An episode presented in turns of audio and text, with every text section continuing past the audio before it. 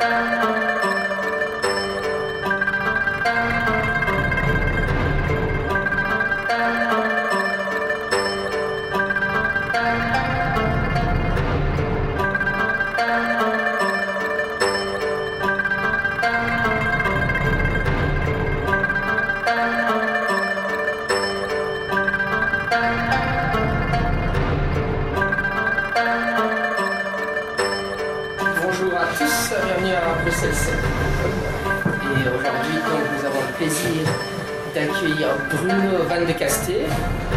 qui est un, philosophe, il a étudié à la KUL. Il est euh, néerlandophone, il va faire son- sa conférence en français, ne vous inquiétez pas. Et euh, donc c'est un, sceptique qui fait partie du- de l'organisation sceptique néerlandophone qui s'appelle le SCEP. Euh, et je l'ai rencontré à Berlin en mai pour le World Skeptic Congress qui était à Berlin en mai. Et donc j'ai songé à l'inviter pour nous parler de la question de la... Est-ce que Jésus a réellement, existé euh, Ce qu'on appelle la thèse mythiste? Voilà, sur ça, je te cède la parole. Oui, merci bien. Bonjour. Euh, oui, donc je suis néerlandophone. En plus, le matériel dont je vais vous parler est en grande partie anglophone. Je ne vais pas parler anglais, pas de souci, mais si jamais je mélange les trois langues, je vais m'arrêter et j'essaierai de répéter.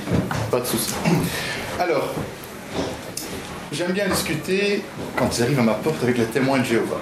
Ils, ils osent plus venir maintenant, mais il fut un certain temps qu'ils venaient à ma porte. Je pense que je suis signalé en fait. Et euh, bon, je discute plein de choses et parfois pour un peu les inciter, inciter Ah, mais vous dites le Bible, tout ça, est-ce que vous pouvez prouver que Jésus a existé? Grande catastrophe, je dis, oh monsieur, là, il vous faut un cru pour vous récupérer. Donc voilà, je suis tombé très bas apparemment. C'est peut-être pour ça qu'il vient plus. Euh, bon, l'idée, est-ce que Jésus ah, n'a pas existé, peut vous être peut-être farfelu. Ici, je ne veux pas parler de, la religion des gens qui croient dans euh, l'Église catholique ou les autres. Ici, c'est purement une, une question historique. Je vais traiter ce point d'abord comme une hypothèse. Est-ce que c'est une bonne hypothèse? Et on va l'évaluer sur ses mérites éventuels. J'espère vous en parler. Euh, ah oui, entre-temps, évidemment, j'essaierai aussi de pointer quelques points sceptiques qui peuvent vous aider euh, avec d'autres euh, hypothèses historiques, avec d'autres points sceptiques au, sens large du terme.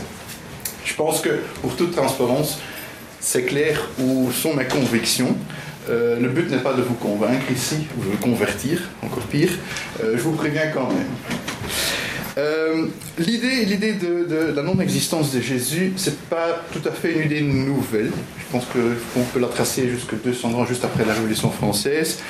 Euh, il y a eu une certaine popularité dans les années 70, ça a descendu après. Ce fut que depuis 10-15 ans, c'est très populaire et surtout sur Internet, sur des, pages, sur des balados.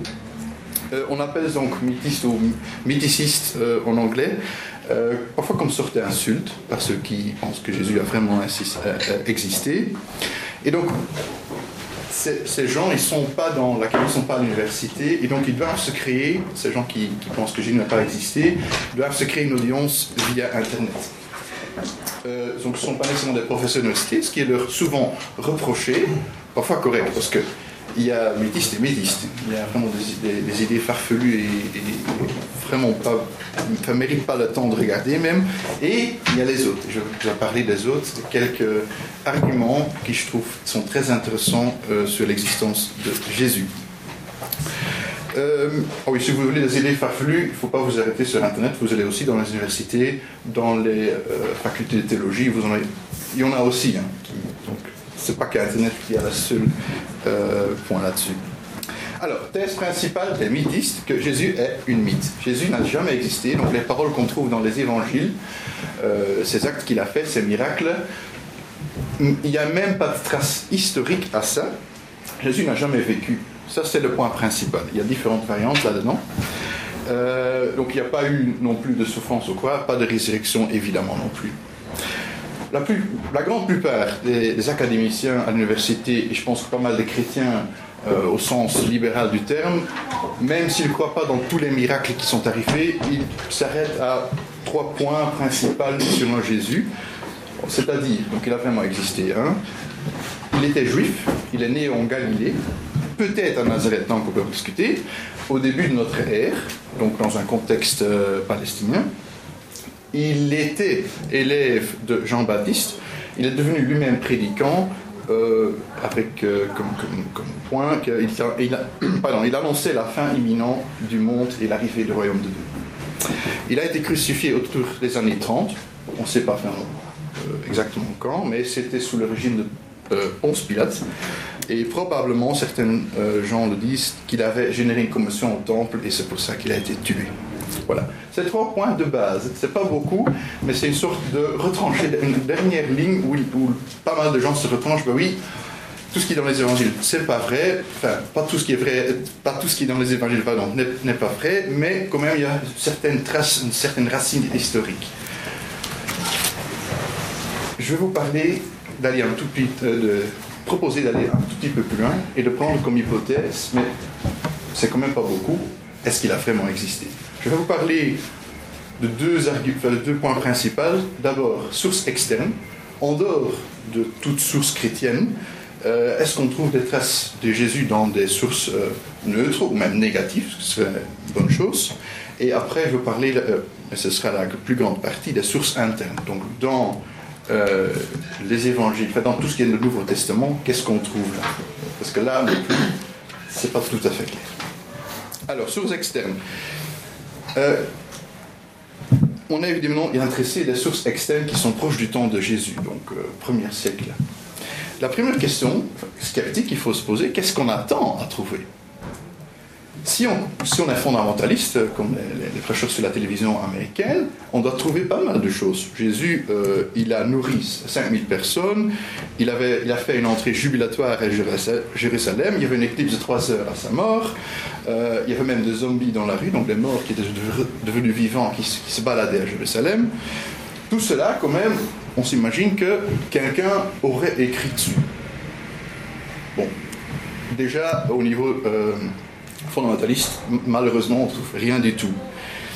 Et c'est là, en fait, que l'hypothèse d'un Jésus qui a vraiment existé n'a pas de problème. Eux disent, ok, il a, fait un petit cercle d'apôtres, il a parlé du, fin du monde, il est, il sur la croix, et après, évidemment, bon, il y avait peut-être 12, 15 personnes qui ont commencé à créer, à une église. Donc c'est normal qu'on ne trouve pas de source externe ça me fait mal parce qu'évidemment, l'argument que je veux vous euh, expliquer ici, euh, si jamais j'arrive à vous convaincre a quelques sources externes qui parlent du qu'on a, si j'arrive à vous convaincre que ça vaut rien du tout, que c'est du, faux, que ça a été écrit plus tard que, que qu'on pense, l'argument qu'un juge qui a existé gagne par défaut. Parce qu'effectivement, on attend à rien trouver. Parce qu'il n'a euh, pas fait beaucoup de vagues, on doit attendre jusqu'au pardon, deuxième siècle, à qu'on retrouve exactement euh, des sources. Et là, on est déjà trop loin d'un Jésus qui a vraiment existé. Il y en a plus ou moins dix cas. Je vais vous parler des trois meilleurs. Donc, c'est déjà pas beaucoup. Il y a d'abord Takit, euh, qui a vécu début deuxième siècle, un historien, donc normalement qui se base sur des archives, sur plusieurs sources, qui a écrit euh, Annales, et donc il décrit en fait la mort des chrétiens euh, par Néron euh, au du feu à Rome, donc en 64 si je ne me trompe pas. Et donc lui il dit, bon, il parle des chrétiens, ce nom leur vient de Christ qui, sous Tibère, fut livré au supplice par le procurateur. Reprimé un instant, cette exécrable superstition se débordait de nouveau, non seulement dans la Judée, où elle avait sa source, mais dans Rome même, où tout ce que le monde enferme d'infamie et d'horreur afflue et trouve des partisans. Voilà, c'est ça qu'on trouve dans des manuscrits. Malheureusement, c'est sans doute un bon historien, mais il fait ici quelques erreurs dans ce paragraphe. Il parle de Pilate. Euh, Pilate n'est pas seulement procurateur, il était aussi préfet, que c'est encore une petite euh, erreur qu'on peut lui pardonner. Euh, peut-être qu'il voulait. Il avait pas toutes les sources à sa disposition. c'est peut-être des sources de l'évangile qui lui ont dit, parce qu'effectivement, au début du deuxième siècle, il ne faut pas oublier, ça fait déjà 60-70 ans de personnes.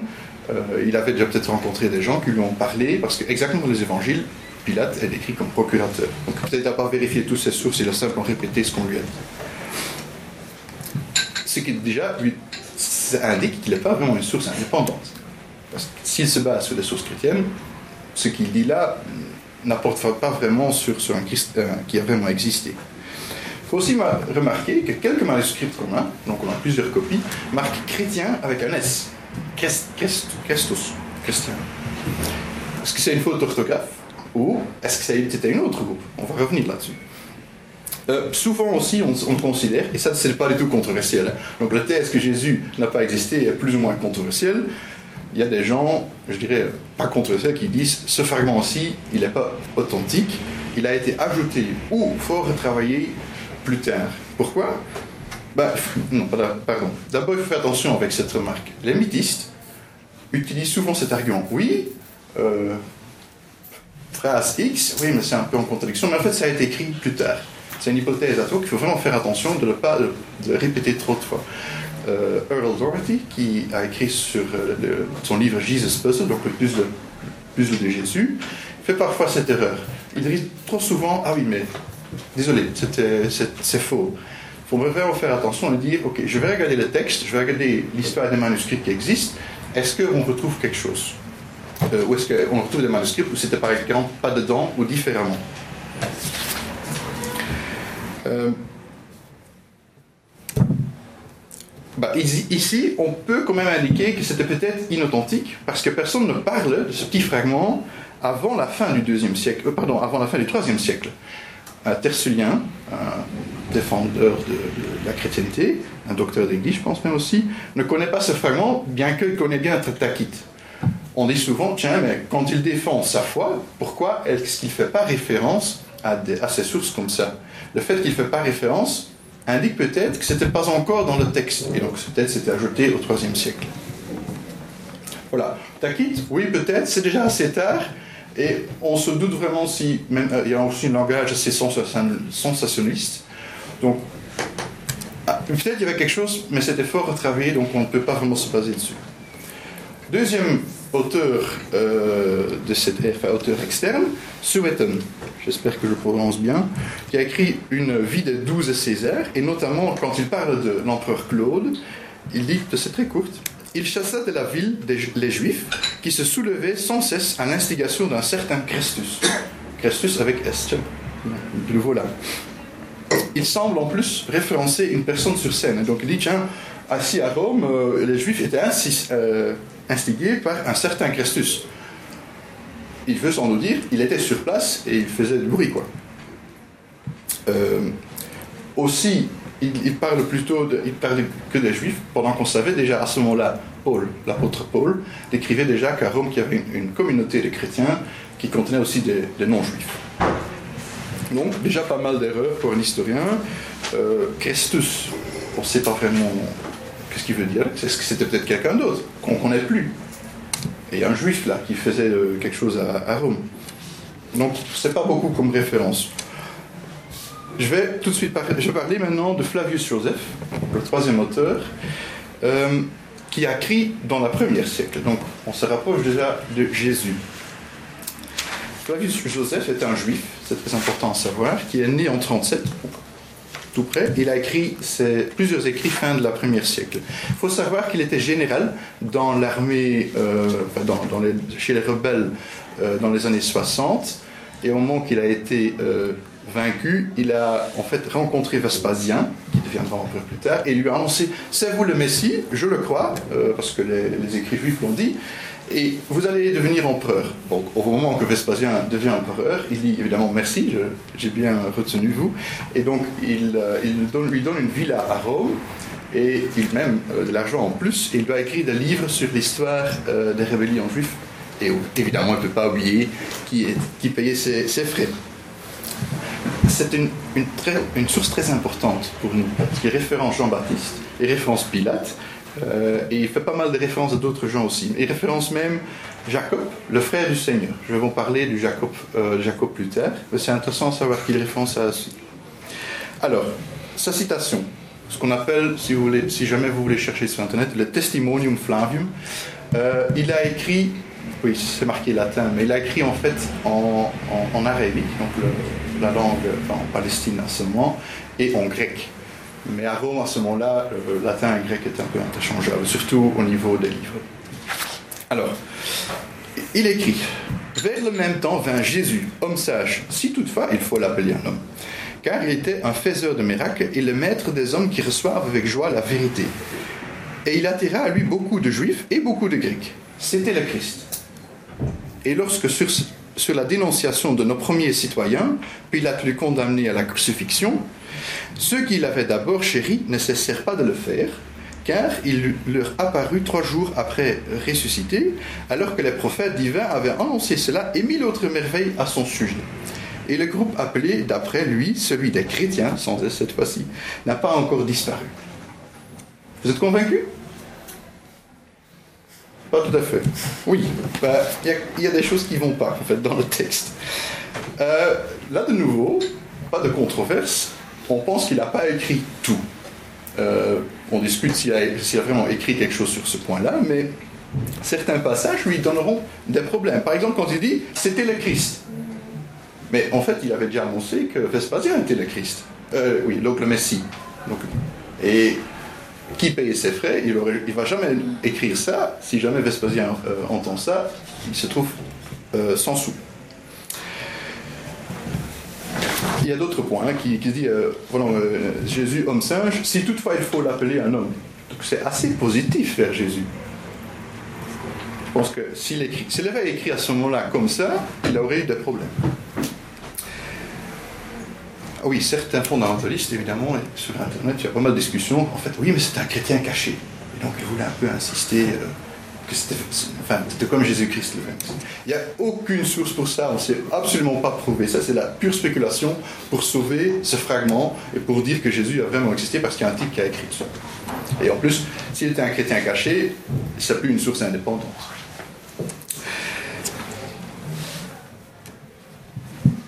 Il y a aussi un problème de méthode. Donc, quand je vous dis, hein, vers le même temps vint Jésus, homme sage, donc il y a des gens qui disent, ben, il a écrit peut-être vers le même temps vint Jésus, homme sage, il était un faiseur de miracles, ça il pouvait dire. Euh, il attira à lui beaucoup de juifs, et donc lorsque ça n'est dénonciation, ben, tout, des, bazars comme ça. Donc, on, on vend certaines phrases du texte, dit, voilà, tiens, ça devient un peu plus neutre, moins euh, positif envers, les chrétiens, un peu plus neutre. Donc en fait, c'est ça qu'il a écrit. Il y a un problème de méthode avec ça qu'on va aussi retrouver dans pas mal d'interprétations dans l'Évangile, c'est de trouver les phrases qui, nous conviennent. Comme sceptique, il faut bien faire attention de ne pas faire ça trop, et quand on fait bien regarder le contexte euh, du texte, parce qu'on risque de se retrouver avec une racine qui a fait le même temps homme sage. Ah oui, donc il a existé. Oui, mais vous avez barré le reste de la phrase, pourquoi barrer, pas barrer tout? C'est un argument très dangereux à faire. La même chose avec Jésus. Jésus a été euh, interprété dans l'histoire, c'était quoi? Un proto-féministe, un proto-marxiste, euh, pas, mal de choses. Et à chaque fois, on plique-ploque euh, les, citations précises. Il il a dit ça. Oui, mais deux phrases plus tard, il a dit exactement quelque chose d'autre qui rend, lui rend pas marxiste, pas féministe ou comme vous Donc un problème méthode, il faut faire attention avec ça. le point le plus condamnant, je vous ai évidemment lu une, grande partie, mais je ne vous ai pas lu ce qui est avant et après je ne vais pas vous ennuyer avec tout ce texte-là, mais il faut me croire. Donc à la fin, il dit tiens, euh, il parle des Juifs qui furent très mécontents, et donc en fait, euh, oui, c'est la faute de Pilate en fait, parce qu'il a pris l'argent du temple pour faire des aqueducs, et donc les Juifs étaient en colère. Et tout d'un coup, il parle de Jésus, et après, il continue son texte comme si rien n'était. Ah, vers le même temps, un autre trouble grave agita les Juifs, et donc il parle de quelque chose qui s'est passé à Rome. Euh, mais qu'est-ce que Jésus vient faire là? Rien. C'était pas une autre trouble grave, parce qu'il ne dit rien sur ce point-là. Et donc, il faut toujours faire bien attention de lire que des fragments. Il faut essayer de lire deux pages avant et s'arrêter deux pages après. Parce que là, effectivement, on se dit, tiens, si on enlève ce paragraphe complet, le texte, il est très logique. Si on laisse, même si on laisse les petites phrases euh, euh, qui nous conviennent, il y a quelque chose dans le texte qui ne va pas. Il saute faire un sujet et il, revient à le sujet où il était en train de parler. En plus, et ça, c'est embêtant. Ça, c'est vraiment embêtant. Le premier qui parle de ce fragment, c'était dans c'était Eusèbe, début de la 4e siècle. Donc il n'y a personne qui parle de ça avant.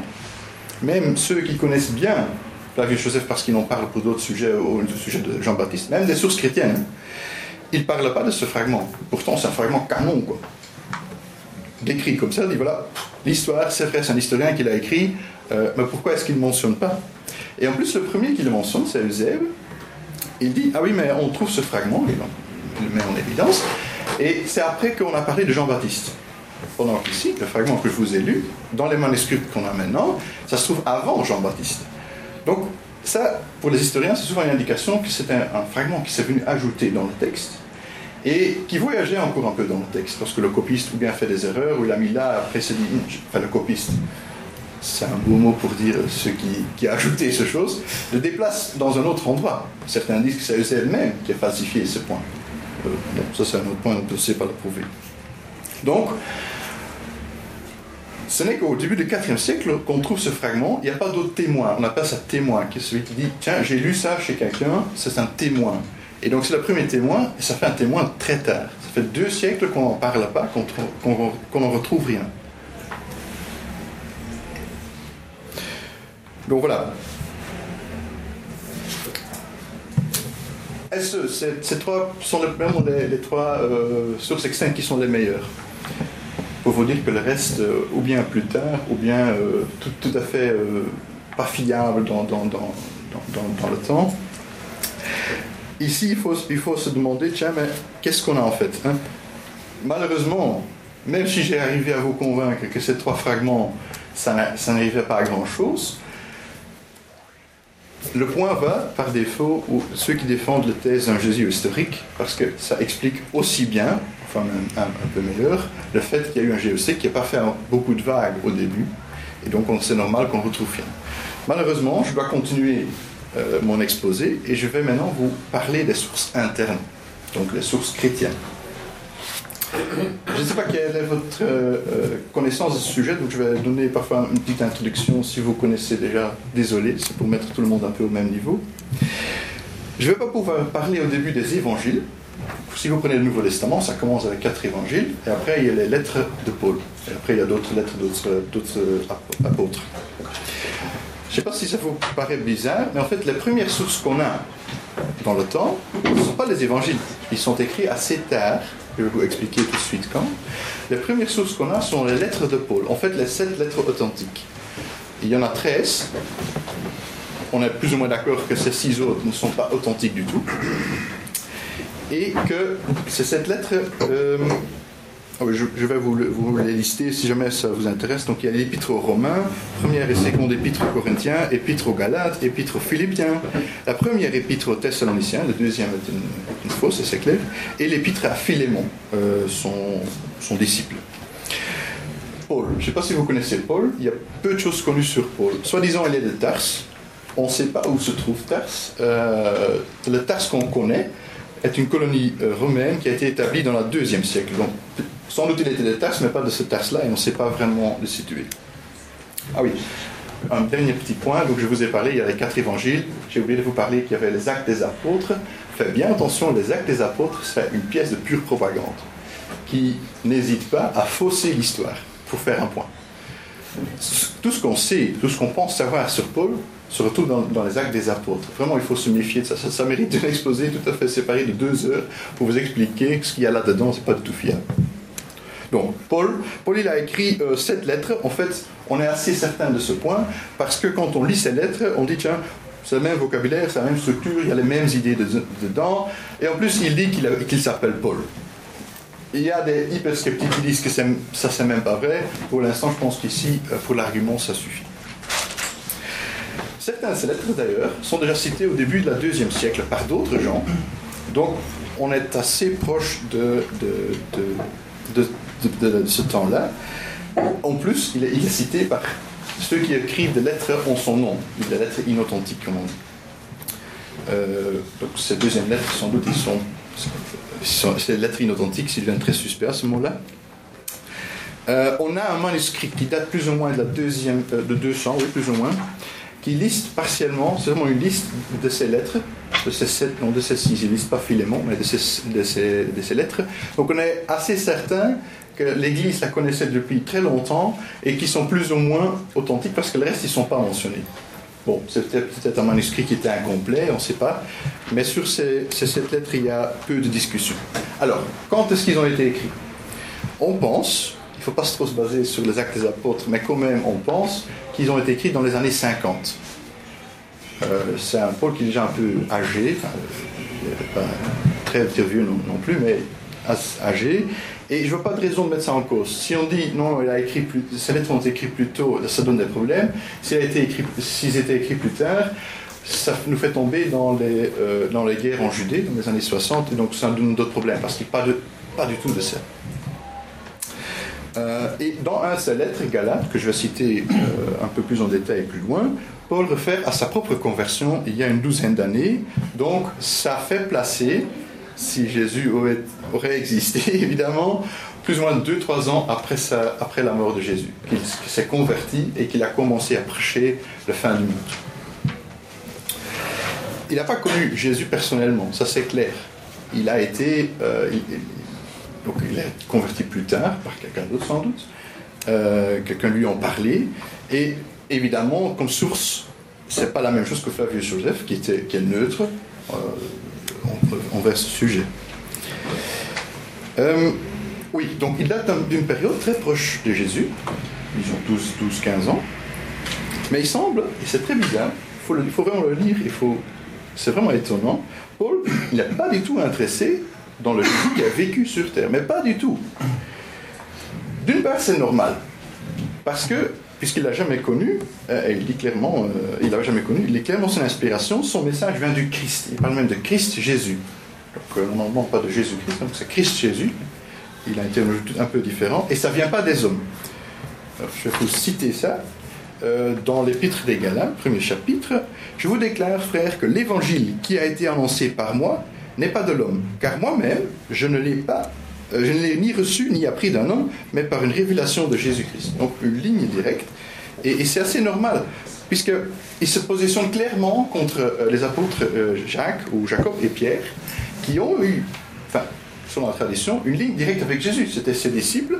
Donc en fait, quand eux ils disent Ah, mais Jésus a dit X, donc X c'est la vérité. Paul, il n'a pas ça.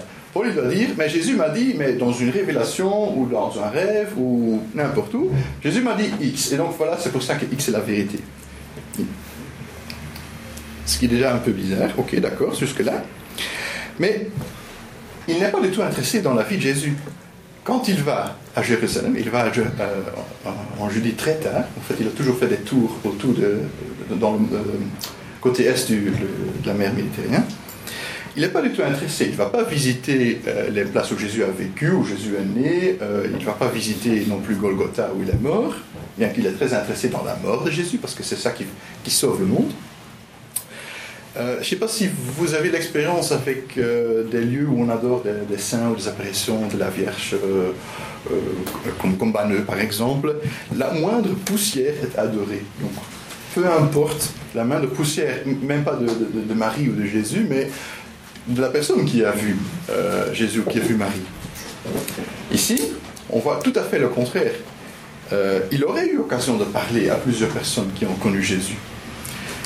Euh, dont Jacques et Pierre, et de retracer ces pas. Euh, je saute un peu de mon texte là, mais au IVe siècle, il y a la mère de l'empereur Constantin, qui est elle euh, chrétienne, et elle va à Jérusalem, elle va à Nazareth, et elle, fait vraiment la visite complète des lieux où Jésus a soi-disant vécu, et, ça, est soi-disant mort. Paul, qui, qui, est beaucoup plus près, pas intéressé. Il est dit, hein même euh, lettre, trois ans plus tard, donc il est converti et il attend trois ans pour aller à Jérusalem. Je suis monté à Jérusalem pour faire la connaissance de Képhas. Képhas, c'est euh, Pierre. Et je suis resté 15 jours chez lui. Mais je n'ai vu aucun autre apôtre, si ce n'est que Jacques, le frère du Seigneur. Donc voilà, 15 jours, et en 15 jours, par là bas, j'ai visité, j'ai prié euh, dans la tombe vide, non, rien du tout. Donc, il ne vont pas non plus à Nazareth, ils n'en parlent même pas de ce, village. Quel est le but de Paul dans ces lettres? Il veut convertir et il est pressé parce que la fin du monde vient très très vite. Il a dit dans ses lettres, mais il faut, il faut se précipiter parce que la fin du monde va venir, il faut vraiment se convertir maintenant. Il se trompe un petit peu, c'est pour ça qu'il y a la deuxième lettre de Thessaloniciens qui écrit Oui, mais finalement, donc la lettre fausse. Oui, mais finalement, ce que je dis dans ma première lettre, oui, mais il faut attendre un petit peu. Voilà. Et il se focalise sur la souffrance et la mort. Donc, il parle bien de la mort d'un Jésus, d'un Christ. Et c'est ça qui nous a sauvés. Et évidemment, comme sceptique, il faut aussi se dire, ok, ça a une lettre, je vous ai parlé de lettres Galate, il y a sept lettres authentiques. Combien de lettres est-ce qu'il a écrit 30 hein? 000 peut-être. Et peut-être dans toutes ces autres lettres qu'on n'a plus, il a décrit ce genre de choses. Donc il faut faire attention quand même avec cet argument. Hein. Euh, il y a plus quand même. Euh, parce que quand il parle j'ai reçu X de Jésus, pour défendre ça, il fait jamais référence à ce que Jésus a dit sur terre, selon les évangiles, selon les histoires qu'on a dans les évangiles. Même si ça peut vraiment augmenter son, son argument, la, donner vraiment une, force de vérité. Non, il, doit toujours essayer de trouver un bon chemin et aller voir dans, dans, dans l'Ancien Testament pour trouver quelque chose pour défendre son point. Par exemple, ah oui, euh, si vous voulez savoir plus, Earl Doherty, euh, c'est en anglais malheureusement, mais il a listé sur son site web, euh, 200 de ce genre de points que je vais vous en parler maintenant, 200 points, on dit, mais finalement, s'il avait, avait parlé, c'est un peu chaud aussi. Et en fait, j'ai des gens qui parlent et j'ai du mal à les entendre. Ah, Je veux bien, mais. Ok, donc à 200 fois, si on oublie de parler ce que Jésus a dit, ça devient quand même suspect. À une fois, on peut l'oublier, hein, il y a peut-être d'autres raisons, mais à 200 fois. Par exemple, dans la lettre aux Romains, il dit Ne rendez à personne le mal pour le mal, recherchez ce qui est bien devant tous les hommes. S'il est possible, autant que cela dépend de vous, soyez en paix avec tous les hommes. Comme ça, on écrit comme ça, euh, pas de souci, ok, c'est très clair, je peux bien lui croire. Une référence vers l'évangile, Matthieu 5. Euh, sur la montagne, ça, ça vous dit quelque chose. Vous avez déjà entendu qu'il a été dit œil pour œil et dent pour dent. Eh bien, moi, je vous dis de ne pas vous venger de celui qui vous fait du mal. Et quelque chose connu, sans doute. Si quelqu'un te gifle sur la joue droite, laisse-le te gifler aussi sur la joue gauche. Ça, c'est ce que Jésus a dit dans l'évangile de Matthieu. Même une groupe qui se nomme très, très euh, libéral ou très euh, ouverte à tout, comme le Jesus Seminar, le, séminaire de Jésus, une groupe euh, en Amérique, ils considèrent que ce passage de Matthieu, parce que tout le reste est faux pour eux, mais ce passage, c'est authentique, c'est Jésus qui l'a dit. Ok, d'accord, mais Paul l'ignore. Parce qu'il pourrait dire, mais Jésus a dit, même si, même si ça pas été sur la montagne, il a dit dans un petit coin, dans un petit café à Bruxelles. Non, Paul ne dit pas, Jésus a dit ça, non, c'est moi qui l'ai dit.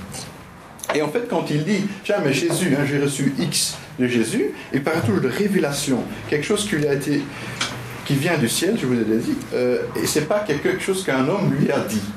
Euh, les mots en grec, c'est apocalypsis, phanero, glorizo, vraiment quelque chose qui vient du ciel, qui, descend jusque dans son cerveau. Euh, je vais skipper ça, cet argument, mais il dit à chaque fois. Et en fait, il dit bien, mes sources à moi, si ce ne sont pas les visions, ce sont les, écritures prophétiques, donc ce que nous on connaît comme l'Ancien Testament. C'est donc là sa source. Hein. Donc non pas, tiens, mais Jésus a dit et je trouve la même chose. Non, non. Dans l'Ancien Testament, par exemple, ça c'est ma source pour faire X. Et pourquoi est-ce qu'il ne dit pas euh, Jésus a dit ou je sais que, hein, quelqu'un m'a dit que? C'est pas. Oui, je sais bien, il n'a pas une ligne directe d'autorité, mais quand même, ça pourrait aider son argument. Autre point, par exemple, que j'ai encore ajouté récemment, vous avez peut-être entendu parler d'un petit fragment qui a été retrouvé, que Jésus dit ma femme. Et donc tout le monde dit ah, il était marié. Don Brown avait raison. Paul parle aussi du mariage. Il dit en fait, il ne faut pas se marier. Moi je ne suis pas marié, il dit il ne faut pas se marier, c'est mieux parce que la fin du monde va arriver. Si jamais vous, ne savez pas vous tenir, allez, mariez-vous quand même. Donc il ne parle pas. Jésus, lui, il n'était pas marié. Hein Ou Jésus, il était marié. À l'inverse. Non, non. Il dit euh, moi je pense que, ok, si vous ne savez pas vous tenir, mariez-vous quand même, mais quand même, il faut savoir que c'est mieux de ne pas faire. Euh, oui, donc pour vous dire que ce petit papyrus, et on pense qu'il est peut-être pas authentique, donc c'est pour ça que les résultats scientifiques ne sont pas publiés, ils ont été retirés, parce qu'il y a quand même des doutes sur ce petit fragment. Mais même si c'est authentique, ça date du 4e siècle, et Paul, qui est beaucoup plus près, n'en parle pas. Voilà, la petite parenthèse. Alors, logiquement, pour ceux qui ont dit la philosophie, la manque d'évidence n'est pas évident que ça manque que, ici que Jésus n'a pas existé. Donc, il faut bien faire attention, ce n'est pas un argument qui, peut boucler tout. Ce qu'on appelle une fausse raison, bien que ce volume de fragments qu'on retrouve nous dit quand même quelque chose, même. Il aurait quand même pu dire quelque chose. Il y a même des, théologiens qui disent Mais oh, dommage que Paul n'a pas dit des choses comme ça, on aurait plus de certainté sur certains points dans l'évangile ça aurait été bien. Eh bien non, il ne fait pas. Alors, comme je vous ai dit avant, il faut bien faire attention avec les, euh, faire des, petites des, petites phrases comme ça. Donc, un, lire les évangiles, lire les lettres de Paul, je vous conseille vivement de le faire, même si vous n'êtes pas croyant, c'est très intéressant. Et deuxièmement, est-ce que c'est quand même pas une lecture sélective? Il faut se méfier de ce que je vous dis, parce que moi je peux sélectionner, je peux mettre en évidence les fragments les plus euh, pertinents. Par exemple, il parle quand même aussi d'un mort, d'un événement récent, pardon, la souffrance et mort de Christ. Donc il y a quelque chose qui est arrivé, quelque part. Et il y a d'autres points. Hein, quand il dit euh, Moi, je n'ai vu aucun autre des apôtres, hein, quand il est monté à Jérusalem, j'ai quand même vu Jacques, le frère du Seigneur. Ah, voilà, le frère du Seigneur. Donc, Jésus avait des frères. Oui, peut-être. C'est un argument qui fait couler beaucoup d'encre, fait beaucoup d'octets maintenant. Est-ce une insertion? Parce qu'il faut toujours se méfier d'un copiste qui était en train d'écrire Jacques et par, par erreur, par exemple, par erreur, ah oui, Jacques c'est le frère du Seigneur, donc il ajoute ce qu'il sait de notre source. Ou euh, des automatismes, comme on voit ça aussi dans l'Iliade d'Homère, il y a aussi des automatismes comme ça, où elle dit, mais il ne mentionne pas que Jacques est le frère du Seigneur. Bon, je vais l'ajouter, parce que j'ai de la place. Non, non, mais attends, il faut... Donc les manuscrits qu'on a, c'est toujours copié à la main. Donc supposons que Paul, il a écrit dans les 50, ces lettres ont été copiées, recopiées, recopiées par des personnes, c'est pas toujours des intellectuels, parfois des gens qui étaient tard le soir euh, avec euh, une petite bougie et ils étaient en train de copier. C'est normal que ça arrive des erreurs, non voulues, et évidemment, certainement, il va dire je vais un peu changer ça. Parfois aussi, en fait, il y a des. Et on, voit des exemples. Hein. Quelqu'un a écrit dans la marche, euh, voilà, Alléluia, quelque chose, et une génération ou deux générations plus tard, Alléluia se trouve dans le texte. Il y, a, tous des bouquins, toutes des listes sur Internet. Euh, si jamais vous intéressez, je vais vous montrer quelques-uns après, mais des genre de choses qui sont arrivées. Et évidemment, à côté de ça, il y a des gens qui ont vraiment faussé les textes pour, euh, pour des raisons, je vais dire comme ça. Alors, frère, je n'ai pas encore terminé ce point. Dans d'autres Paul, il parle de son frère Philémon. C'est clair que ce n'est pas son frère, c'est son disciple. Donc, le frère, quand Paul dit frère, ça ne veut peut-être pas dire frère. Euh, frère du Seigneur, on sait bien que Jacob était le. Euh, ou Jacques. Est-ce qu'on dit Jacques ou Jacques? Jacques. Jacques, merci. On est c'est Jacob, c'est pour ça que j'ai mélangé les deux. Donc Jacques, on sait bien qu'il était le chef de l'église, ou d'un petit groupe de chrétiens à Jérusalem. Et donc les frères du Seigneur, c'est un titre honorifique. Il n'y a rien dans le texte qui nous interdit de croire ça. Euh, un peu comme pape, ça vient du, mot père, donc c'est un titre honorifique, mon père, mon papa, et finalement c'est le papa de tous les chrétiens, donc c'est le pape. Euh, Jérôme d'ailleurs, qui est un apologiste chrétien du 5e siècle, il, parle, il, lit cette phrase, il dit frère du Seigneur, mais j'ai un problème parce que Marie était vierge, donc il ne pouvait pas avoir d'autres de frères. Ah oui, mais frère en fait ça veut dire cousin. Donc c'est bien permis de, dire que frère peut dire autre chose. Moi je dis, ma frère, ça veut dire frère du Seigneur, c'est un titre honorifique. C'était pour le chef, ou pour les chefs, il y en a plusieurs, de, cette groupe. Pourquoi pas? Pour moi, comme sceptique, quand je lis ça, je dis Ah, ma première idée, c'est effectivement, c'est frère et frère dit frère. Mais ce qu'on appelle le rasoir d'Occam, mais il ne faut pas inventer des explications en plus si on dit frère. Si on lit frère, ça veut dire frère. Mais quand on voit que frère a été interprété plus différemment, et que dans d'autres lettres, Paul parle de frère, il ne peut pas dire mon frère, mais il veut dire son disciple, peut-être ça veut dire quelque chose. Et évidemment, le fait que on indique frère du Seigneur, on ne dit pas un frère du Seigneur, on dit frère du Seigneur, ne veut pas non plus dire qu'il avait des frères. Donc il ne faut pas renverser l'information. Même si pour un, Jésus qui n'a pas existé, c'est pas un argument. Euh, on arrive à, un peu euh, descendre un peu l'argument. Euh, le contre-argument, pardon, ça ne veut pas dire qu'il avait vraiment eu un frère. Ça peut toujours être une erreur, ça peut toujours être ajouté par un copiste beaucoup plus tard. C'est pas fini, il y a encore des contre-arguments. Il y a pas mal, des discussions sont en cours. il y a un livre apparu cette année du professeur Bart Herrmann, que je respecte beaucoup, qui défend la thèse mythiste euh, non, pardon, qui défend la thèse historique, je serais fâché, euh, la thèse historique que Jésus a vraiment existé. Euh, il y a des réactions vraiment, plutôt une guerre de blocs qui s'est lancée à ce moment-là avec deux, trois personnes. A encore un livre qui va apparaître l'année prochaine. Je pense que c'est vraiment le moment de se, se jeter dans le sujet. C'est intéressant. Alors, qu'est-ce qu'on retrouve là? Donc il parle, euh, Paul parle dans la lettre romain de nouveau. Cet évangile, Dieu l'avait promis dans la Sainte Écriture.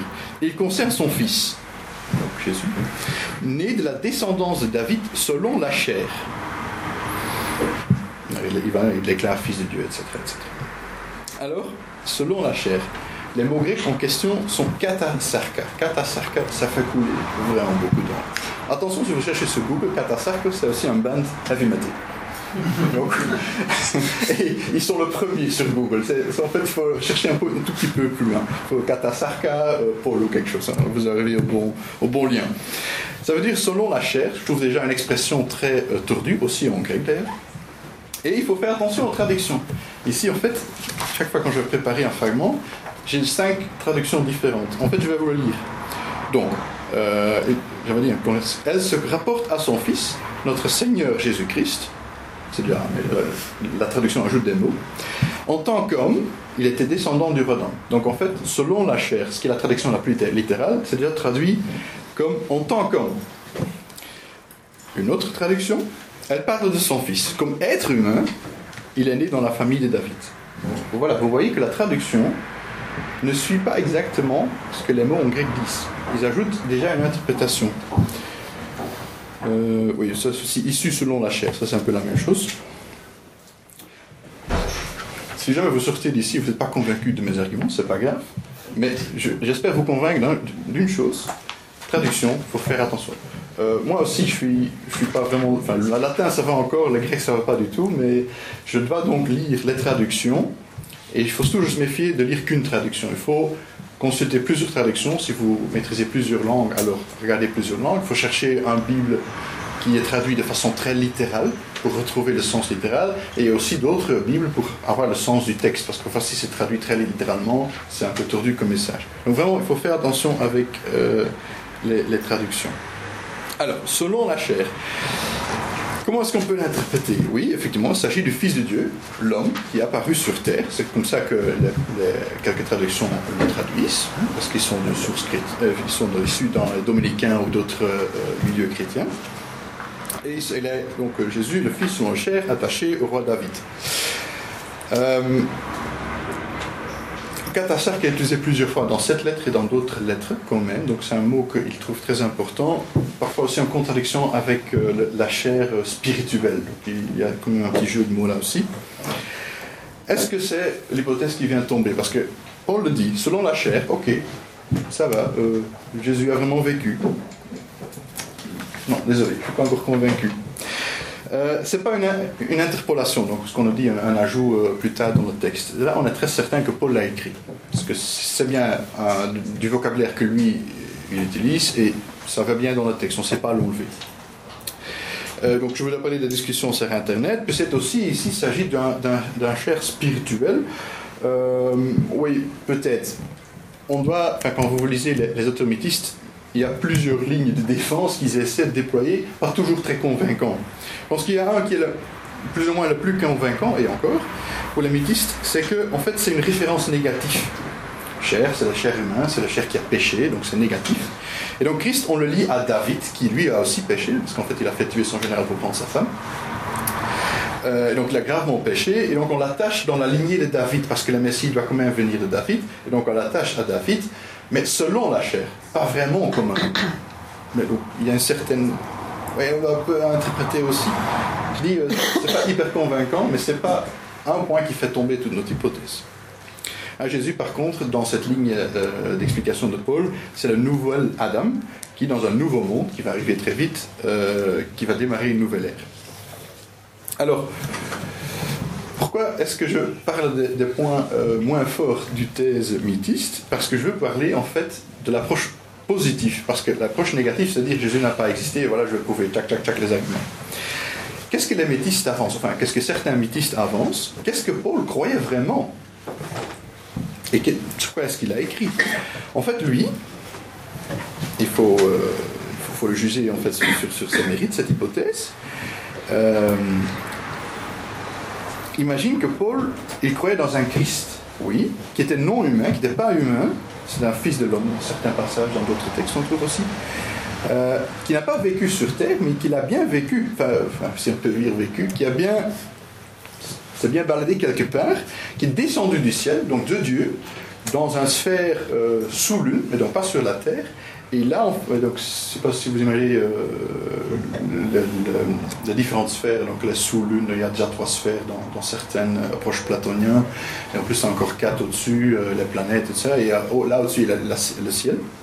Donc, oui, Jésus est descendu sous la lune, où il a été crucifié. Je peux revenir qui lui a crucifié là-bas, parce que ça, Paul dit. Et donc en fait, ceci, sa crucifixion, et par sa crucifixion, il a sauvé le monde, enfin le monde va être aboli, mais il y aura un nouveau monde. Euh, ceci est leur commémoré dans un repas communal, qu'on connaît bien, hein, mais qui était à ce moment-là une sorte de liturgie où on la commémore de façon spirituelle cet acte. Et les chrétiens, dont Paul, ont trouvé cette information non pas via un homme, ce que Paul dit, mais via des révélations qui se sont basées sur des interprétations euh, des écrits anciens des Juifs ce que Paul dit. À mon avis, et c'est ici que l'hypothèse mythiste devient intéressante, il explique mieux les écritures de Paul et d'autres écritures qu'on a. Peut-être ça, ça paraît quand même farfelu, hein, oui, un Jésus spirituel qui descend dans un sphère sous lune, il est tué, et quand même il, il, y a, la résurrection et il, remonte au ciel. C'est pas unique, hein, c'est pas si c'est arrivé à ce moment-là, que quelqu'un aurait décrit noir blanc, voilà, Paul, moi, Paul, je crois ça, ça, ça, ça, il n'y a pas quelqu'un qui aurait dit, enfin, regardez d'un mauvais oeil. Il y avait à ce moment des cultes, plusieurs cultes, qui euh, malheureusement, je ne peux pas aller trop en détail parce que ça mérite. Euh, c'est très intéressant, c'est vraiment l'histoire. Il y a des cultes Hercule, il y a des cultes Romulus, donc le fondateur de Rome, des cultes Mithras ou Osiris aussi, qui représentent un ou plusieurs de ces thèmes notamment avec la mort, la résurrection, euh, le repas communal, euh, le sang, le sang euh, qui, nous sauve et tout ça.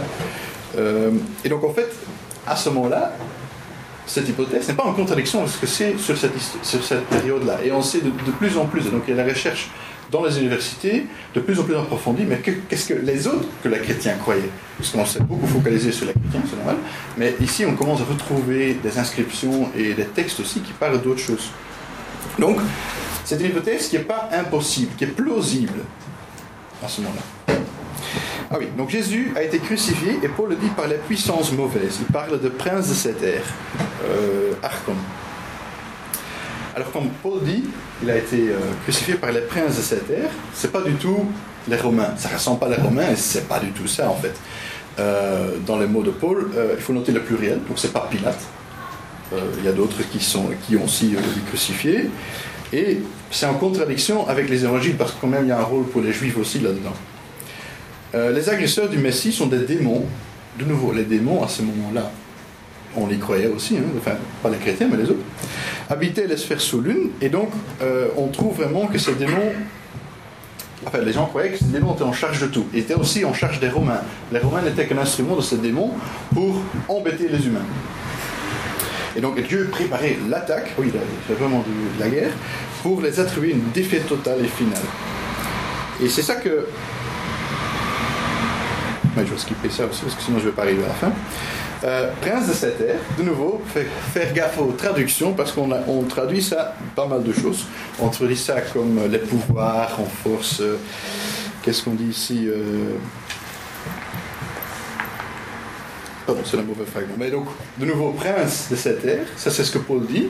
Quelqu'un qui traduit ça différemment, il fait déjà une interprétation. Voilà, donc Dieu renvoie son fils vers le bas, les démons ne le reconnaissent pas, ils le tuent, et c'est à ce moment-là que, Dieu, euh, que pardon, Jésus remonte dans le ciel et dit voilà, j'annonce la fin du monde, c'est imminent, ça va arriver très vite. Et c'est ça que, à mon avis, Paul veut expliquer. quand vous lisez ces lettres avec ce point de regard, ça, ça fait plus de sens. J'ai jamais pu faire du sens de lettres de Paul, mais non, ça va. Euh, allez, encore un exemple. Paul parle dans la lettre de Éphèse. C'est pourquoi il dit il est monté dans les auteurs, il a amené des captifs, il a fait des dons aux hommes. Vous reconnaissez l'évangile? Moi pas. Il est monté dans les auteurs. Oui, ok, ça on retrouve encore. Il a emmené des captifs. Mais il n'a pris personne avec lui, hein, il est monté tout seul, ce qu'on retrouve dans les évangiles. Et il a fait des dons, mais le mot a son dons, dons spirituels aux hommes. Donc oui, de, pouvoir parler, de pouvoir dire voilà ce que j'ai vécu, révélation, mais pas des dons euh, physiques et surtout pas des dons qu'il qu'il a vécu sur Terre, parce qu'il n'a jamais vécu sur Terre.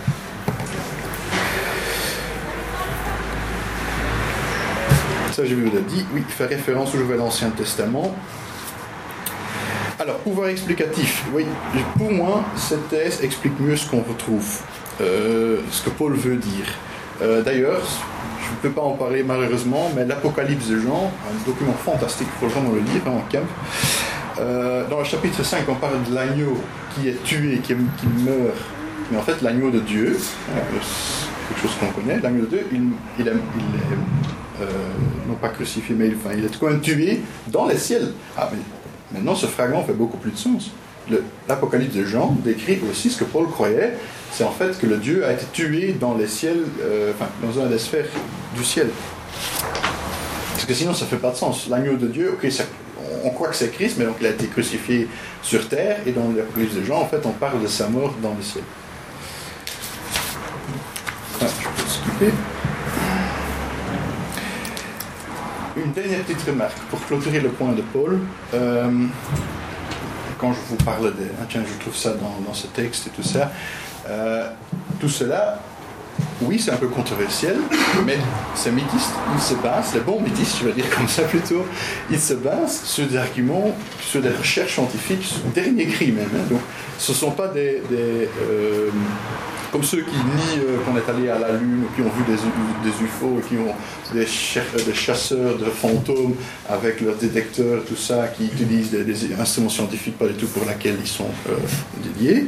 Non, ici en fait, et certains chercheurs universitaires sont très fâchés. Ils utilisent les mêmes résultats, donc les mêmes manuscrits édités de façon critique, les derniers euh, résultats de recherche. mais qu'est-ce qu'il a vraiment dit dans le manuscrit, quelle est l'histoire? Et ils vont juste un tout petit peu plus loin. C'est pas du, du oh, viens de mal exister, en fait je vais un peu inventer dans, dans, dans, l'évangile des fragments qui me conviennent. Non, c'est vraiment se baser sur des recherches théologiques de l'exégèse et aussi, comme je vous ai dit, sur ce qu'on sait de cette période-là. Donc pour moi, ça fait aussi que cette hypothèse historique au départ reste plausible, c'est pas de la pseudo-science. Voilà, je vous ai longtemps parlé de Paul, c'est un argument clé. Hein. Donc déjà, la grande partie de l'argument euh, sur Paul se, trouve, se retrouve dans les années 70, mais c'est que ces dernières années qui sont un peu mis en popularité. Je vais encore vous parler des évangiles. Je vais voir le temps.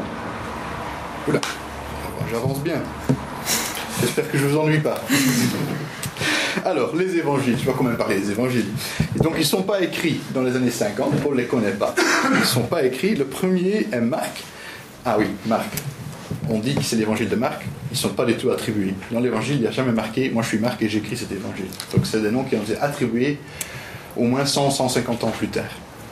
Et donc lui, il a écrit autour des années 70. On sait ça assez bien parce qu'il a écrit une petite partie de la, euh, quand il y a la guerre à Jérusalem et donc euh, quand Jérusalem est assiégée, une partie est vraie parce qu'il décrit l'histoire qu'il voit sous ses yeux, et après il, parle des, enfin, Jésus fait des prédictions et ces prédictions sont fausses.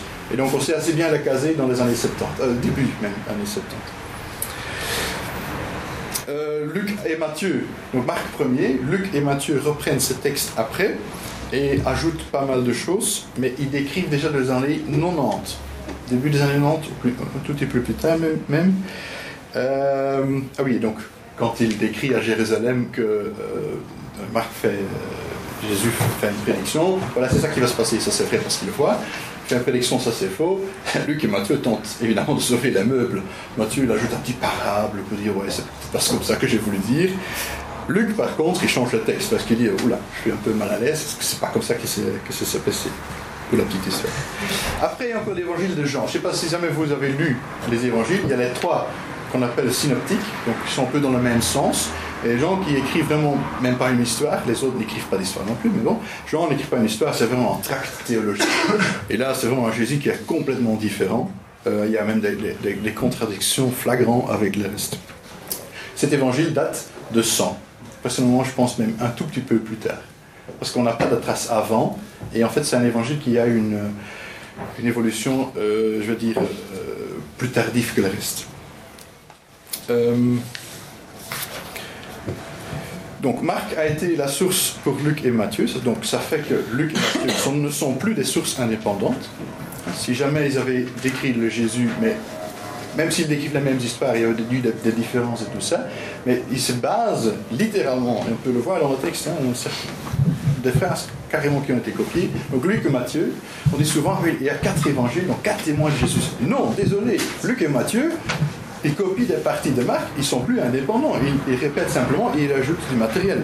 En fait, ils ajoutent du matériel d'une source qu'on appelle Q, euh, de l'allemand Quelle, donc la source. Et c'est plutôt une. Euh, et ils ajoutent, je vais revenir sur Q plus tard, mais ils ajoutent aussi euh, des, histoires de naissance, ils sont en contradiction l'un avec l'autre, et sans doute ça a été inventé. en plus, il faut savoir que Marc, quand il décrit, il décrit une histoire incomplète. Il commence avec Jésus qui est baptisé, donc je ne parle pas de naissance, pas de la Vierge Marie, Marie n'est pas mentionnée, et il s'arrête au moment que Jésus est dans la tombe. Et en fait, les, disciples, les femmes, pardon, ont peur. Et c'est là que, ça s'arrête. On a des manuscrits, même au Vatican, hein, ils ne cachent pas, hein, il y a un manuscrit où l'évangile s'arrête là. Et ce n'est pas une pièce qui est perdue, non, la page est vide. Ce n'est que plus tard qu'on a ajouté d'abord un petit fin et après un grand fin qui parle de la résurrection. Donc Marc, lui, il ne connaît pas la résurrection, il ne connaît pas la naissance de Jésus non plus. Et pourtant, c'est notre témoin, je dirais, le plus proche. Euh, le message qu'il décrit, en fait, c'est un Messie qui est secret. À chaque fois, Jésus dit, mais il faut se taire, oui, je dis bien le Messie, mais il faut, se taire. Jésus parle avec autorité, ce qui est bizarre parce que il parle avec des parables que personne ne comprend même ses, disciples, les apôtres, sont vraiment des idiots. Dans, dans, dans, Marc, il faut le lire aussi. Ils sont vraiment considérés comme des idiots, ils ne comprennent pas ce que Jésus dit. Sans doute, c'est une approche littéraire pour dire quelque chose, mais bon. Euh, et Marc aussi, lui, il insiste que pas mal de choses que Jésus dit qui, lui arrivent sont en fait, ont déjà été dit dans l'Ancien Testament. Donc en fait, ça a été prophétie, ça a été annoncé, où il répète les mêmes choses que l'Ancien Testament. il n'y a pas si, beaucoup de nouvelles choses. Euh, tout cela, il n'y a pas de controverse. Ça, c'est euh, première année en théologie. Vous aurez sur les que je viens vous l'expliquer ici. Alors, Luc et Matthieu, ils ajoutent à, à l'évangile de Marc un peu plus de caractéristiques déjà d'un Dieu. Dans Marc, euh, Jésus a adopté euh, au moment de son baptême. Déjà, Luc et Matthieu, tu vois ça évoluer, c'est déjà un peu plus Dieu. En fait, les, histoires de naissance, ça fait déjà comme un, héros mythique euh, comme Hercule ou, d'autres euh, à ce moment-là. Ah oui, la Bethléem et tout ça, tout ça s'est ajouté. petite histoire, Luc, en fait, tous, ces évangiles ont été écrits en grec et pas en, en araméque. Et euh, Luc, aussi, il se base sur l'Ancien Testament, traduction en grec, attention à la traduction, pour dire que Jésus est né d'une vierge. Oui, dans le texte, dans la traduction grecque, c'est marqué vierge. Hélas, dans le texte euh, arémique, hébreu, c'est marqué une jeune dame. Faites attention aux traductions quand même. Je vous ai déjà dit ça. Ok. Euh, donc Luc et Matthieu, Marc se base sur Marc, se base sur une source qui, s'appelle Q, euh, donc, c'est tout ce qu'ils ont. Hein. Ils ont rajouté des petites phrases à gauche, à droite, mais on ne peut pas dire, oui, mais c'est en fait qu'ils ont une, source indépendante. Ils pouvaient très bien l'avoir inventée. La notion de Q est importante aussi pour compléter euh, l'histoire de, la création des évangiles. Ce qu'on sait de Q, c'est en fait c'est un, il n'y a pas d'histoire, il n'y a pas de résurrection, il n'y a pas de mort de Christ dedans, c'est simplement dit Jésus dit, et alors quelque chose. Ça ressemble un peu l'évangile inauthentique de, Thomas. Euh, ça ressemble aussi un peu que. Euh, comment s'appelle euh, Confucius C'est ça? Confucius, Confucius dit quelque chose. c'est plutôt comme ça, ce sont des proverbes en fait. Et dans, la littérature juive à ce moment-là, il y a la même chose. Hein. la sagesse de Dieu dit. Que des proverbes. Et en fait, Robert Price, un type qui a aussi un podcast journalier sur, des sujets bibliques, ça fait vraiment intéressant, mais ça prend beaucoup de temps tous les jours. Euh, il a réussi à prouver en fait que ce que Jésus dit là-dedans, ça ressemble fort les philosophes grecs euh, qu'on appelle, enfin les philosophes cyniques. Et donc en fait, il y a une racine grecque là-dedans et peu probable une racine juive. Déjà aussi, ça fait penser, est-ce que c'est pas quelque chose qui lui a été attribué je ne peux pas m'arrêter à ces quatre euh, évangiles officiels, parce que ça, c'est quelqu'un a décidé, parce que ce sont les quatre évangiles qui convenaient le mieux aux doctrines qu'on voulait euh, promouvoir. Il y a des tonnes d'évangiles, hein. vous avez déjà entendu. Euh, il y a un site web aussi en anglais, désolé, mais sur Wikipédia vous les retrouvez la même. C'est Early Christian Writings, donc écriture chrétien au début. Là, ils sont tous listés, les officiels, les inofficiels, les fragments, les avec des traductions, et à partir de là, il y a aussi moyen de les retrouver en français. Euh, en fait, il montre, s'il n'y a qu'une chose, que la chrétienté qu'on pense connaître de cette ère-là était complètement différente. En fait, il y avait différentes chrétientés à ce moment-là. Il y avait des gens qui... Ah oui, il faut lire l'évangile de Pierre. Euh, là, la résurrection de, Jésus, il est décrit, parce que ça manque aussi. Hein. au moment de la résurrection, il y a peu de choses qui sont décrites dans les évangiles. Oui, euh, Pierre, c'est pas Pierre évidemment, il décrit des choses, il y a des, anges qui descendent, leur tête va dans les ciels, ça fait manquer un peu. J'espère qu'un jour il y a quelqu'un qui fera un film. Il y a l'évangile euh, de Marie, Magdalène, il y a l'évangile de Jésus comme enfant, euh, là, Jésus a décrit comme Dieu, comme enfant, donc un petit gosse de 10 ans, et il tue son camarade parce qu'en fait, son camarade s'est moqué de lui. Vraiment chouette ça. Et en fait, là-dessus, je vois, mais en fait, c'est pas un Jésus qui a vécu sur terre, c'est un Dieu, un être mythique qui a descendu à Nazareth et commence à dire voilà, tu ne me conviens pas, je te tue. Euh, il y a d'autres documents. Je fais référence brièvement, malheureusement, mais il y a le Didaché, c'est un manuel de liturgie, donc c'est quelque chose qu'on a encore maintenant dans les églises. Euh, un manuel de liturgie qui reprend en fait l'idée d'un repas culte, mais il ne référence pas du tout le mort de Christ. En fait, le Christ qui est décrit là, c'est un être mythique, c'est un Dieu qui a toujours existé et qui a, qui a, jamais mort même. Il y a le pasteur d'Hermas. Oui, toutes ces sources que je viens de dénoncer ici, c'est le début du, de la deuxième siècle. Euh, le pasteur d'Hermas, qui a été très très populaire, 2e, 3e siècle, qui a presque été retenu comme document officiel, c'est une grande allégorie, presque une apocalypse de genre, euh, et en fait qui fait la distinction entre Jésus, homme, et fils de Dieu. C'est donc deux personnes tout à fait différentes. Évidemment, on comprend pourquoi ça n'a pas été retenu finalement. Euh, il y a aussi le dialogue du Sauveur, sans veine, mais sans doute aussi un peu plus tard.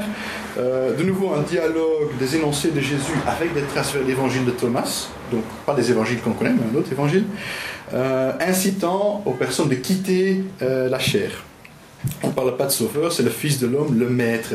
Alors il y a des, énoncés dit, qu'on retrouve aussi c'est au bouddhisme, je pense. Maître, dis-nous comment quitter la chair. Ah ben Jésus, comment vous expliquer Voilà. Ah, là aussi, on peut dire, que mais il s'est basé sur Marc, en fait, pour certains. Ces textes supplémentaires ne prouvent pas Enfin, montre effectivement qu'il n'y a pas des lignes indépendantes, en plus qu'il n'y a pas des masses de données, tous les gens qui ont rencontré juste qui ont commencé à écrire des écrits et après certains périodes euh, ça a été rassemblé. Non, il montre vraiment qu'il y a eu des, chrétientés en contradiction l'un avec l'autre. Et même Paul l'écrit, même pendant un certain moment, il, écrit une lettre assez euh, fâchée. Euh, j'ai oublié quelle ville, mais peu importe, où il dit tiens, vous, vous, suivez Képhas, vous suivez un Barabbas, mais en fait, moi je dis, moi je parle de Christ, et tu vois déjà qu'il y a déjà conflit dans, la communauté qu'il vient de, fonder. Donc il y a différentes chrétientés. Ça, il faut retenir. Et ils étaient en contradiction. Et l'un plus tard, ils pensaient, par exemple, comme le pasteur Damas, qu'il y avait un Jésus humain qui est mort sur le croix, un fils de Dieu, mais ils n'avaient rien à faire l'un avec l'autre. Il y en a qui disent, mais en fait, le Jésus qui est apparu sur terre, même sur terre, était un être, en fait, c'était un fantôme. Donc il a, il a, oui, il a monté sur le croix, mais ça lui faisait rien. Et après, il parti. Euh, et tous les deux, comme, comme l'orthodoxie maintenant, il était Dieu et homme au même moment. Et donc ce n'est qu'une partie de ces théories, de, ces, de ces foi, qui ont été retenues.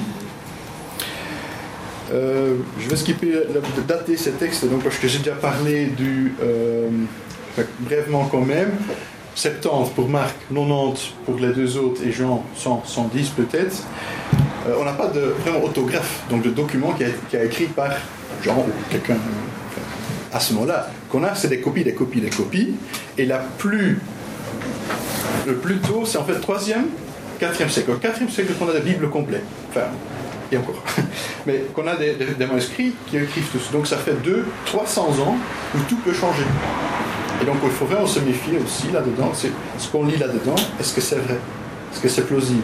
Est-ce qu'il n'y a pas quelqu'un qui a ajouté quelque chose? Et quand on retrouve des fragments, comme Marc qui s'arrête à un certain moment, ben, dans les évangiles, ben, maintenant, ça continue. Il faut se dire, tiens, mais quel commence le manuscrit a été, il y a des choses qui ont été ajoutées. Euh, je vous ai parlé déjà des copies, donc ça c'est bien. Euh, ah oui, un, petit exemple quand même, je ne peux pas vous le laisser. Des ajouts qui ont été faits et qu'on peut prouver, c'est le record. Une phrase qui a été ajoutée dans, euh, sans doute après 800 et peut-être après 1000. Donc très très tard. En fait, c'est dans la première lettre de Jean, enfin attribuée à Jean, chapitre 5. Car il y en a trois qui rendent témoignage dans le ciel, le Père, le Verbe et l'Esprit. Et ces trois sont un. Il y en a trois qui rendent témoignage sur terre, l'Esprit, l'eau et le sang. Il parle de la Trinité. Euh, hélas, dans les manuscrits avant ils sont, on trouve, car il y en a trois qui rendent témoignage, double point, l'Esprit, l'eau et le sang. Et on ne parle pas de la Trinité. La Trinité est aussi une, doctrine qui est devenue très très tardive, 4e, 5e siècle. Et donc quelque part, si moi 800, 900, quand quelqu'un commence à couper, il dit, mais tiens, on parle d'une trinité, et je vais mettre les lèvres, quoi, et après je continue le texte. Donc, c'était vraiment... Et comme des choses comme ça, on peut le prouver parce qu'on a les manuscrits avant et après. Et euh, là aussi, il faut se dire, mais tiens, qu'est-ce qui s'est passé au début? Où c'était beaucoup moins clair, on avait moins de manuscrits, donc c'est beaucoup plus facile de copier des choses. Alors, notre hypothèse, enfin, mon hypothèse, j'espère que je peux vous convaincre que c'est une bonne hypothèse, est-ce qu'il tient la route? On n'a pas des sources internes qui sont très très proches. Oui, on a Paul, c'est très flou. Euh, est-ce qu'il tient la route, notre hypothèse? Et il reste aussi des, hein, des, doutes sur le vrai contenu des textes, hein, euh, parce qu'on sait aussi qu'en 150, un hérétique, hérétique après évidemment, Marquion a fort retravaillé les textes et on ne sait pas, est-ce qu'on a la, version originale? Ou est-ce qu'on a sa version qui a été retravaillée? Ou est-ce qu'on a encore une, autre lignée? Ça fait, euh, ça fait tous des doutes. Et c'est en fait un des arguments forts de, thèse mythiste, de la thèse mythiste, c'est émettre des doutes sur ce qu'on retrouve sur Jésus, même dans les évangiles. Marc, peut-être, il a écrit un évangile qui était. Euh, il a repris des idées qui étaient à la mode, l'Apocalypse, évidemment. Tout le monde croyait que l'Apocalypse allait arriver. Flavius Joseph, il les décrit. Il décrit 3 à 4 Messie, potentiel, euh, qui donc en tous étaient tués. Donc en fait, c'est possible. Et en fait, il va chercher son inspiration dans l'Ancien Testament, comme Paul. Ils sont pas du, même, pas du tout du même avis, mais il va comme Paul chercher dans l'Ancien Testament. Ce qu'on appelle midrash. je ne suis pas convaincu que c'est des midrash. Midrash, c'est le mot, juif pour dire euh, récréation originale d'un ancien texte c'est pas du tout convaincant comme argument. J'ai suivi cet argument avant, mais je, l'ai quitté. Mais vraiment pour dire, tiens, Marx s'est basé sur d'anciennes écritures pour écrire quelque chose. Est-ce qu'il y a une racine historique là-dedans, oui ou non? Eh ben, Je ne sais pas. Euh, moi, je trouve mal. Parce que dire, j'enlève ce qui ne me convient pas et je, reste avec une source historique. Euh, par exemple, il y a des arguments par des, gens très intellectuels Ah oui, le INRI, comme marqué sur le croix, Jesus Nazareo Rex. Donc, euh, Jésus de Nazareth, le roi des Juifs. Ça, ça doit être historique, parce que c'est marqué dans les quatre évangiles. Enfin, mais tout le reste, peut-être pas vrai, hein, parce que tous les, discours avec Ponce Pilate et tout ça, ça c'est pas vrai. Mais le fait que ça ait été marqué Jésus euh, de Nazareth, roi des Juifs, et alors, quel est l'argument? Oui, peut-être, mais je veux bien croire, mais il faut me convaincre, ce que je veux quand même indiquer, qu'on est beaucoup moins sûr de l'existence de Jésus qu'on pense. Évidemment, je ne parle pas des fondamentalistes. Donc, ils croient que tout est vrai ce qui est écrit dans la Bible. Ça, effectivement, c'est une hypothèse qui est déjà longtemps quittée, même, euh, même aux universités. Et il en reste que, au maximum que je vous ai énoncé, trois, trois petits points. Mais moi, je pense pas qu'il faut sauver à n'importe quel prix. Et peu importe la raison euh, psychologique ou autre, pour garder quand même une, petite racine d'un Jésus prêcheur apocalyptique. Il ne faut pas essayer de sauver les meubles. Pour moi, il faut dire, écoute, il faut renverser la charge de, de, de, devoir prouver l'existence de Jésus. Ce n'est pas, selon l'hypothèse du mythiste qui arrive à expliquer mieux certains textes, qui doit prouver qu'il n'a pas existé, ce qui est d'ailleurs impossible, parce qu'il ne sait pas prouver un négatif c'est aux ceux qui croient que Jésus a existé de prouver son existence. C'est pour ça que Bart Ehrman, le professeur Herman, cette année, il a sorti un grand livre.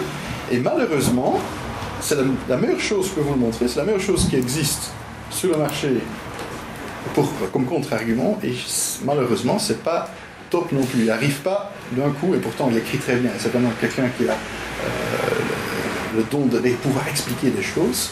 Euh, il n'arrive pas à casser l'argument, selon moi, l'argument euh, mythiste. Donc c'est-à-dire qu'il y a quand même quelque chose dedans, que c'est plus complexe que ça. Oui, je vous ai dit, les sources externes, c'est pas meilleur, c'est dans les sources internes que la vraie force de cette hypothèse se joue. C'est une victoire sur point, c'est pas un knockout comme dans un match de boxe. Pour moi, l'hypothèse gagne, je 60-40% peut-être.